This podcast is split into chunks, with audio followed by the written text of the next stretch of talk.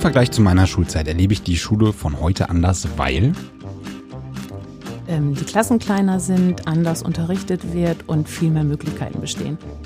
Wenn ich morgens ins Büro komme, dann denke ich oft zuerst an. An die lange Autofahrt, die ich bis dahin schon gemacht habe. Die meisten Probleme in Schulen mit Hinblick auf äh, die Digitalisierung sehe ich konkret. Ähm, in zum Teil mangelnder Ausstattung, in, in wenig Fortbildung, in ähm, großem Fortbildungsbedarf. Ja. Für mich liegt der Fokus der Digitalisierung in Schulen auf.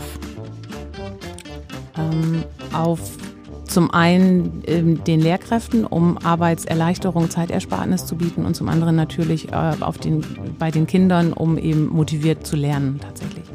Das Feedback der Lehrer und Schulträger zur Digitalisierung in Schulen ist ähm, sehr gemischt, weil es eine sehr große Aufgabe ist und so viele Stolpersteine tatsächlich dabei sind.